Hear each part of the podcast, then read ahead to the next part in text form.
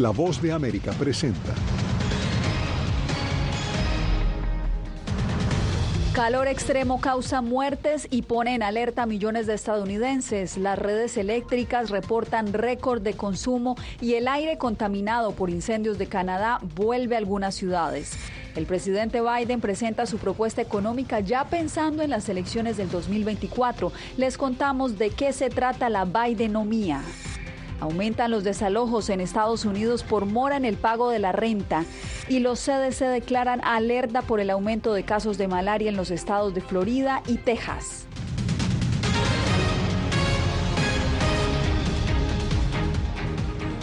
¿Qué tal? Bienvenidos. Desde Washington les saluda Yasmín López.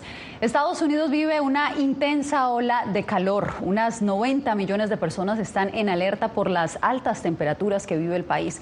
Vamos en vivo con Paula Díaz. Paula, estamos viviendo una ola de calor histórica. Así lo han catalogado las autoridades. Cuéntanos cuál es la situación. Yasmín, las alertas que emitió el Servicio de Meteorología van desde Arizona hasta Florida con temperaturas que superan los 40 grados centígrados. Esto no es lo único. La mala calidad del aire por los incendios de Canadá ha generado alertas en 17 estados del país. Más de 60 millones de personas se encuentran bajo avisos de calor excesivo cuando el termómetro marca temperaturas que superan los 40 grados centígrados y pueden batir récord esta tarde. El calor de 38 grados centígrados se extenderá hacia el norte hasta Oklahoma y Kansas, así como hacia el oeste hasta Arkansas y Luisiana. La, ola de calor que está haciendo está es terrible. En ambos lados de la frontera entre Estados Unidos y México se vive el calor extremo. Expertos afirman que el calor se puede intensificar si no se toman los cuidados necesarios. El riesgo seguirá creciendo. Sabemos que las olas de calor aumentarán en frecuencia, intensidad y duración a lo largo del siglo. La medida en que serán un problema más adelante en este siglo realmente dependerá de la rapidez con que reduzcamos nuestras emisiones en las próximas décadas. El humo proveniente de los incendios en Canadá deterioran el aire en Nueva York y Chicago. Expertos advierten que habrá episodios donde los niveles de contaminación puedan llegar a niveles poco saludables o incluso peligrosos, por lo que recomiendan el uso de las mascarillas N95. Tú puedes sentir el mal olor. Yo corro 100 millas a la semana y esto se está poniendo peligroso. Además, se presentan cancelaciones en aeropuertos por mal tiempo y tormentas. Este martes se habían cancelado 9.600 vuelos en la antesala del fin de semana del 4 de julio, uno de los que representa más viajes en todo el año. El Servicio de Meteorología pronostica que estas altas temperaturas se prolongarán hasta después del 4 de julio. Es por esto que recomiendan que si usted tiene viajes planeados, verifique el estado del tiempo. Paula, mantenerse hidratados es clave, así que cuídate mucho y gracias por el reporte. Y en Texas se registran las altas temperaturas o las temperaturas más altas de los últimos 100 años, lo que ha llevado a que las empresas eléctricas también reporten récords en el uso de electricidad por el consumo de aire acondicionado. Se pronostica que por lo menos hasta el 30 de junio las temperaturas se tripliquen. Manténgase hidratado. Acompañado de avisos de tormentas eléctricas extremas, son las alertas que están recibiendo a diario habitantes de Texas, estado que durante las últimas horas ha excedido con facilidad temperaturas de 40 grados Celsius. Este junio 2023 resulta ser la primera vez en los últimos 100 años, más o menos, en que la temperatura alcanzó y superó el umbral de 1,5 grados Celsius, umbral por encima de la temperatura preindustrial. Y aunque el daño al medio ambiente, según explican los expertos, es irreversible, no significa que de ahora en adelante cada verano será más caliente, podría ser más frío. Lo que sí pronostican es más días de calor al año.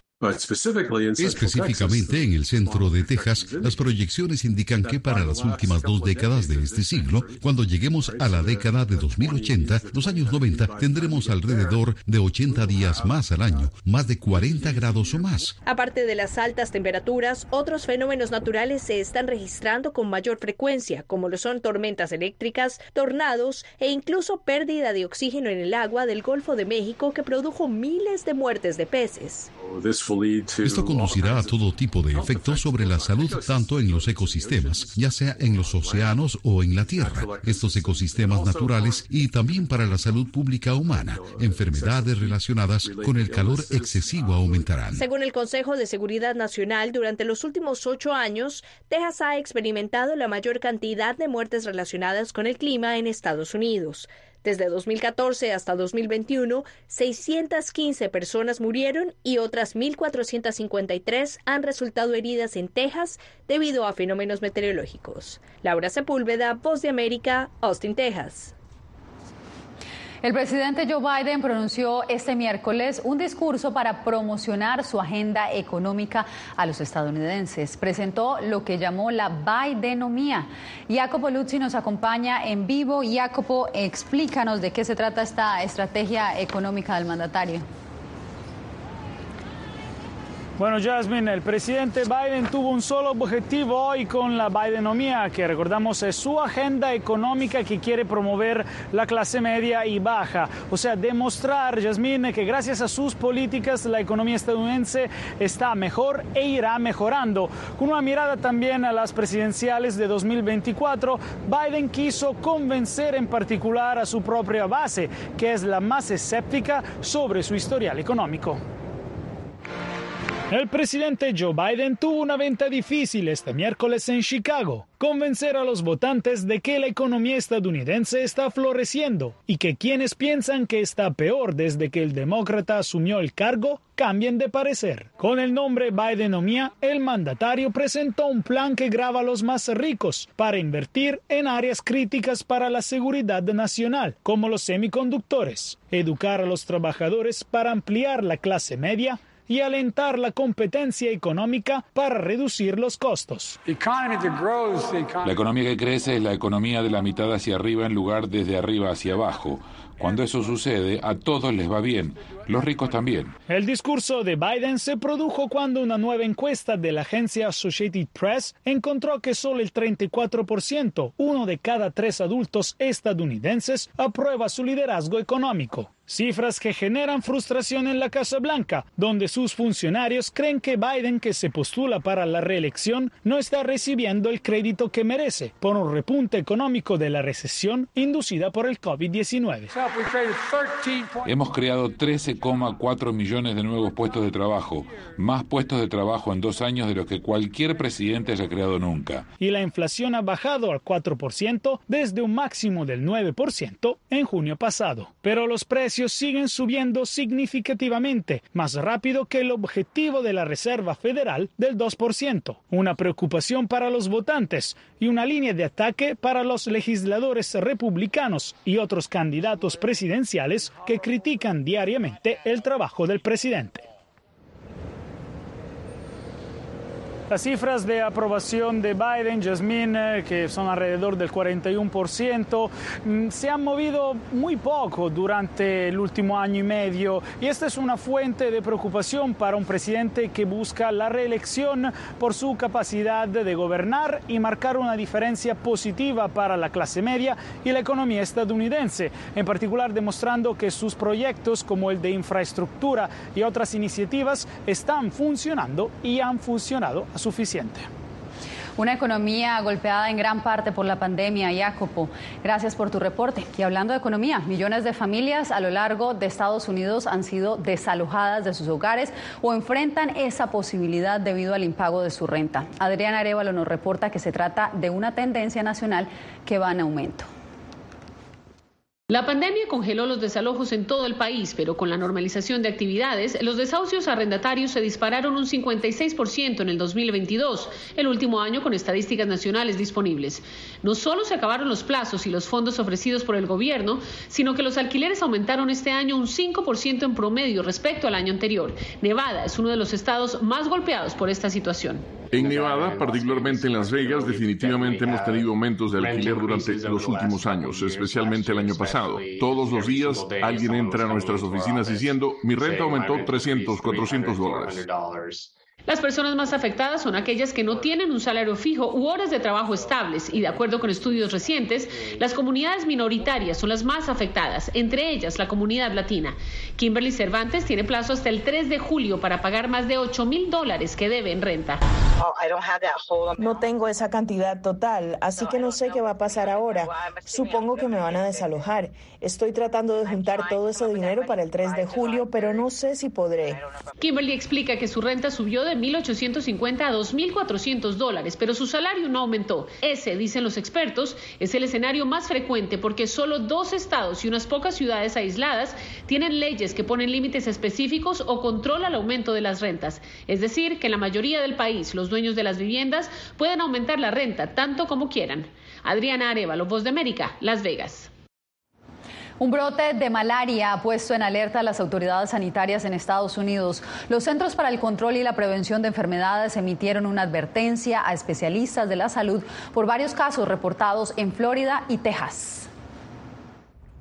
Una amenaza de salud pública por malaria es advertida en Estados Unidos. Los Centros para el Control y la Prevención de Enfermedades confirmaron al menos cinco pacientes afectados por la enfermedad, el primer contagio local contabilizado en Estados Unidos en dos décadas.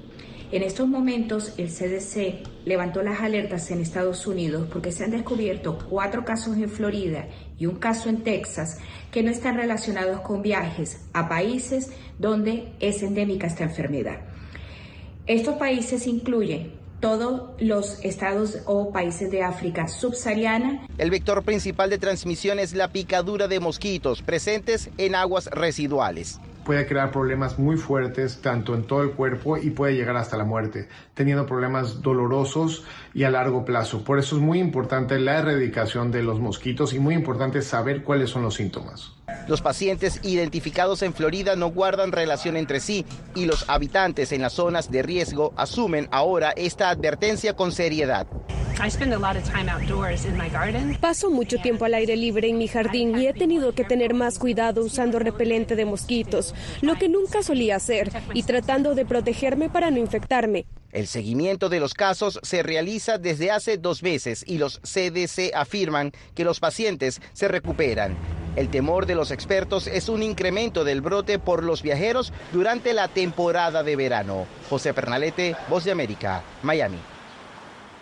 En México, tres funcionarios y un senador abandonaron sus cargos para iniciar sus campañas electorales por la candidatura presidencial del partido oficialista Morena. La carrera está en marcha. Anareli Palomares nos informa desde Ciudad de México. Marcelo Ebrard fue el primero en dejar su puesto. Cinco años se desempeñó como canciller y ahora busca la candidatura presidencial del oficialista partido Morena. El único sentido que tiene ese recorrido es compartir los sueños que tenemos. El partido oficialista elegirá a su candidato por medio de encuestas abiertas a todos los ciudadanos del país.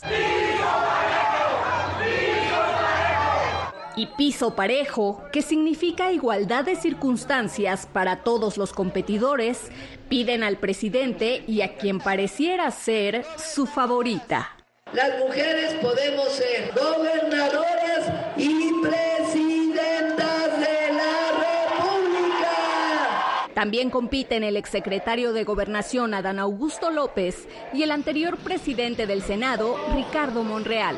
El poder judicial en este país está podrido. La cuarta transformación va a recuperar la paz y la tranquilidad para la oposición, la encuesta popular no es un método adecuado para elegir al candidato. Ni es de partidos, ni es plenamente de ciudadanos, ni es una encuesta, ni es una elección abierta a todas y a todos los ciudadanos. Pero la ley no prohíbe esta forma de elección de candidatos muy similar a las primarias en Estados Unidos. Así que los recorridos de campaña continuarán hasta el 27 de agosto y será el 6 de septiembre cuando se conozca al contendiente ganador.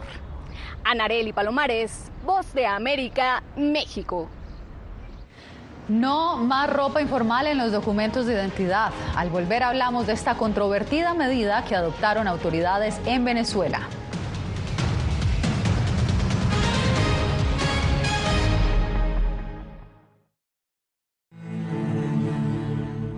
I should uh, like six or eight feature films, like executive producer, like producer. And uh, I work with uh, Netflix, with Bollywood, with Hollywood. And now I don't have anything. Ucranianos en las Américas. Renacer en Panamá. Una producción especial de La Voz de América. Disponible en todas nuestras plataformas. Puertorriqueños somos unos animales raros porque tenemos esta ciudadanía americana. Llegamos a Estados Unidos y nos damos cuenta que somos diferentes. Sí, tenemos un pasaporte americano, pero nuestra idiosincrasia no lo es. Si queremos hacer un mejor Puerto Rico, que es lo que buscamos nosotros, tenemos que ganarnos el respeto y la confianza de todos los sectores del país.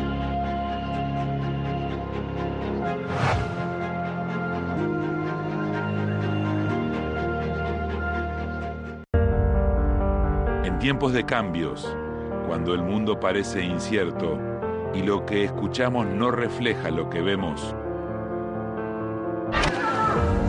buscamos la verdad. Cuando nos cuentan solo una parte de la historia, perdemos la confianza. En momentos de crisis, nuestros sueños, esperanzas y deseos de un mejor mañana dependen de una prensa libre. En La Voz de América te traemos las historias que la gente se arriesga a ver. Conectamos el mundo y lo unimos con la verdad.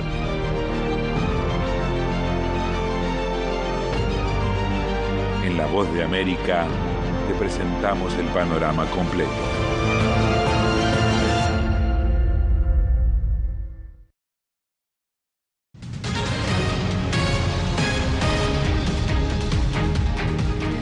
Los escombros del sumergible Titán regresaron a tierra. Este miércoles un barco canadiense recuperó partes del submarino que implosionó durante una expedición turística al Titanic.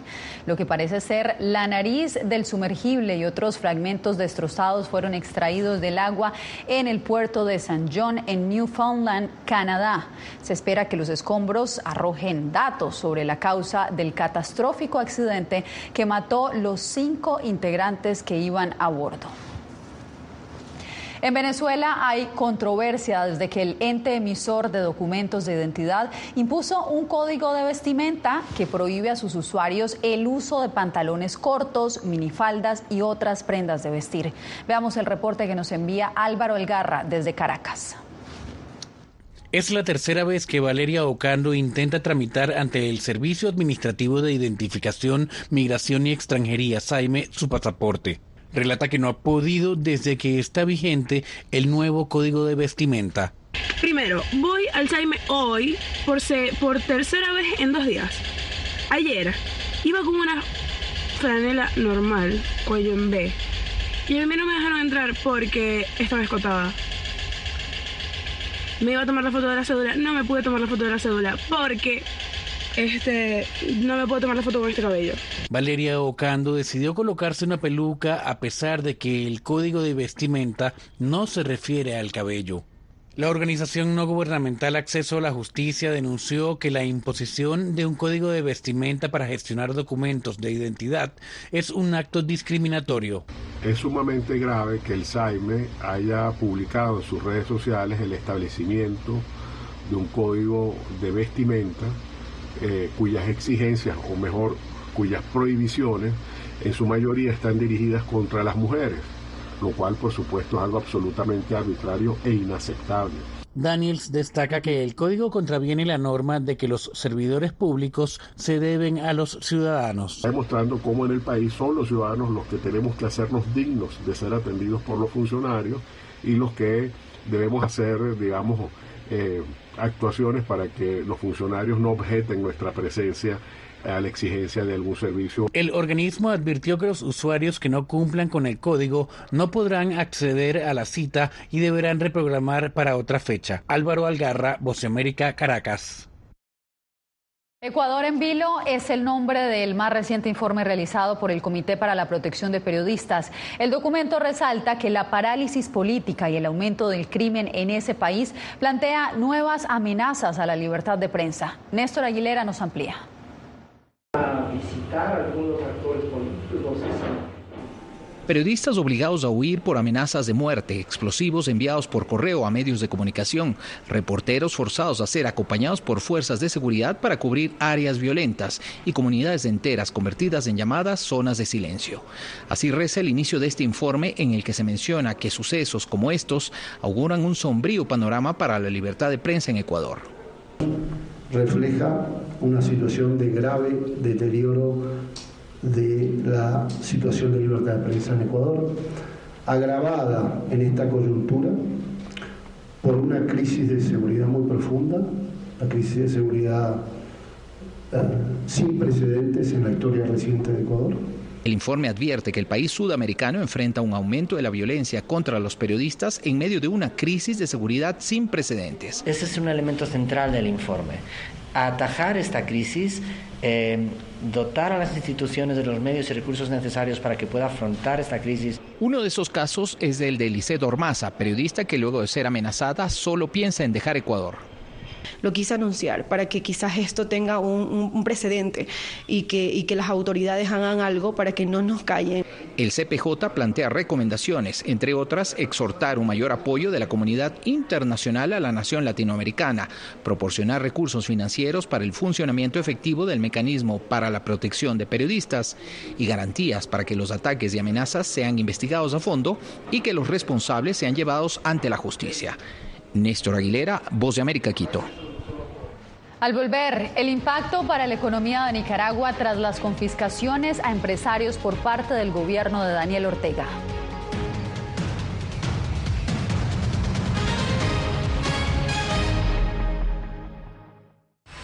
Aquí tenemos varios desaparecidos y muertos y amenazados pues, todos. Periodismo. La prensa libre importa. Una coproducción de La Voz de América y Fuerza Informativa Azteca. Disponible en vozdeamerica.com. En tiempos de cambios, cuando el mundo parece incierto y lo que escuchamos no refleja lo que vemos, buscamos la verdad. Cuando nos cuentan solo una parte de la historia, perdemos la confianza. En momentos de crisis, nuestros sueños esperanzas y deseos de un mejor mañana dependen de una prensa libre. En la voz de América te traemos las historias que la gente se arriesga a ver. Conectamos el mundo y lo unimos con la verdad.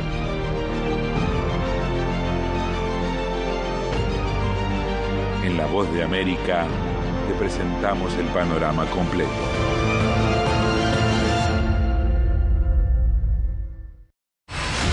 Poder eh, recuperar la libertad de prensa. Periodismo, la prensa libre importa. Una producción especial de La Voz de América. Se ejerció esta profesión con mucho miedo. Disponible en vozdeamerica.com. Algo he aprendido estos últimos años y es el darme cuenta de que nosotros podemos planear todo, pero que la vida tiene cosas para vos que no te imaginas. Me duele porque estoy aquí por ese país que hoy me quitaron. Yo siempre he dicho que la libertad está en la mente. Y el hecho de que tu cuerpo esté en un lugar no significa que no sos libre. Siempre me sentí libre, incluso estando presa me sentí más libre, porque pude darme cuenta que si estaba ahí es porque realmente he elegido qué hacer con mi vida.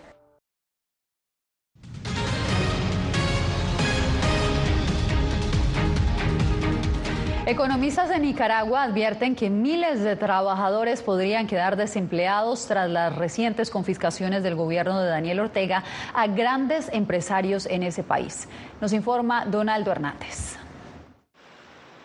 Economistas temen que más inversionistas abandonen Nicaragua tras la decisión del gobierno de Daniel Ortega de confiscar bienes a grandes empresarios, así como a las decenas de cámaras privadas que reúnen a las diferentes industrias. Simplemente despertaron ese guion que se ha venido ejecutando en Cuba, en Venezuela y bueno, en Nicaragua, de estar detrás de todas las personas que producen y generan riqueza en el país.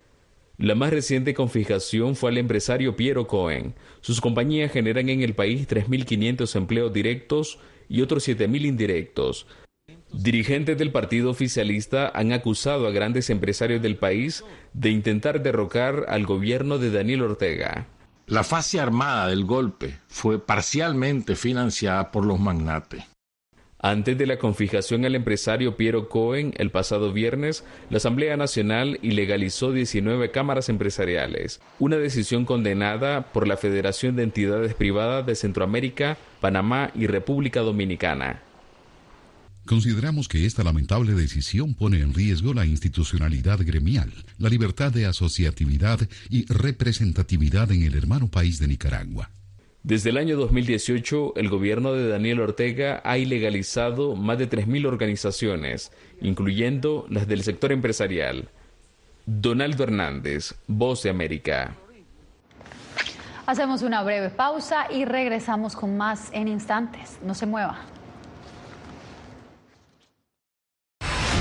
Poder ser la voz de la denuncia de tantas personas que sienten fuertemente vulnerados sus derechos. Una de, de las patas que sostiene la democracia debe ser la libertad de prensa. Periodismo, la prensa libre importa, una coproducción de La Voz de América con nuestras afiliadas en la región. ¿Cómo garantizar que las voces lleguen a quien tienen que llegar? Impunidad, indolencia de la justicia son nuestros principales enemigos. Disponible en vozdeamerica.com.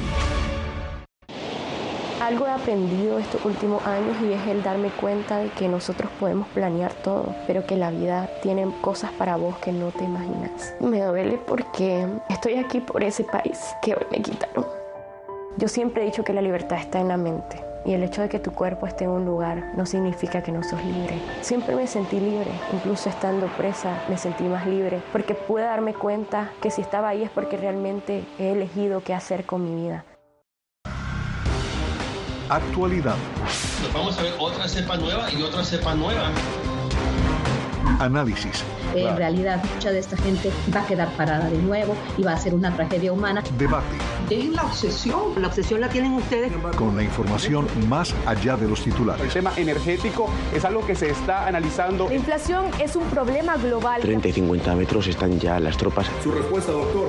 Todas las semanas por La Voz de América fui detenido con acusaciones de traición a la patria y luego fui sentenciado y condenado a 13 años de prisión. Es una sensación totalmente inhumana, es una sensación como de estar muerto en vida realmente. ¿Qué sientes cuando tocas? Cuéntame. Pues me siento eh, contento, siento que puedo expresar mis emociones.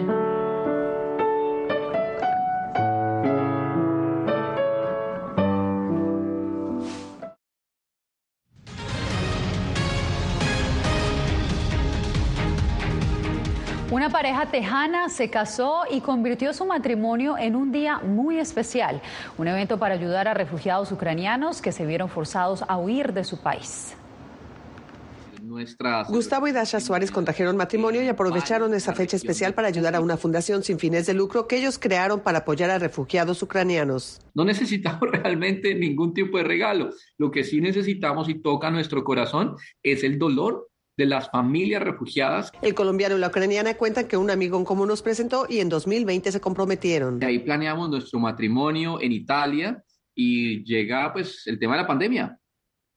Todo completamente colapsado a nivel mundial. En 2022 los planes de la pareja cambiaron nuevamente cuando Rusia atacó el país natal de Dasha, donde sus padres vivían entonces. No podía dormir, no podía comer. Me acaba de convertir en mamá. Nuestro bebé tenía mes y medio cuando la guerra comenzó.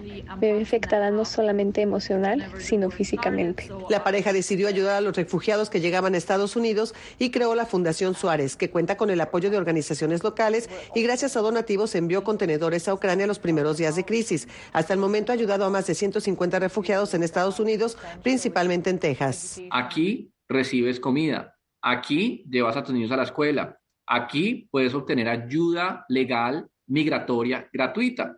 Gustavo se siente satisfecho de apoyar al país de su esposa y asegura que desde niño supo que de alguna forma tenía que ayudar a los más necesitados. Ver la necesidad en las calles de Bogotá, en los pueblos de Colombia y sentir la pobreza tan de cerca y tú de niño no poder, entre comillas, hacer mucho, fue una de mis promesas al crecer. María del Pilar Haynes, Voz de América, Houston, Texas. Y un conmovedor momento vivió esta chimpancé al salir por primera vez de una jaula. Su nombre es Vanilla y su rostro expresa el asombro al ver el cielo tras permanecer enjaulada durante sus 28 años de vida. La chimpancé vivió la mayor parte de su vida en un laboratorio experimental en Nueva York y luego en California, donde también permaneció confinada. Pero gracias a la Fundación CES, Vanilla puede hoy contemplar el cielo y caminar por este santuario. Con esto nos despedimos por hoy.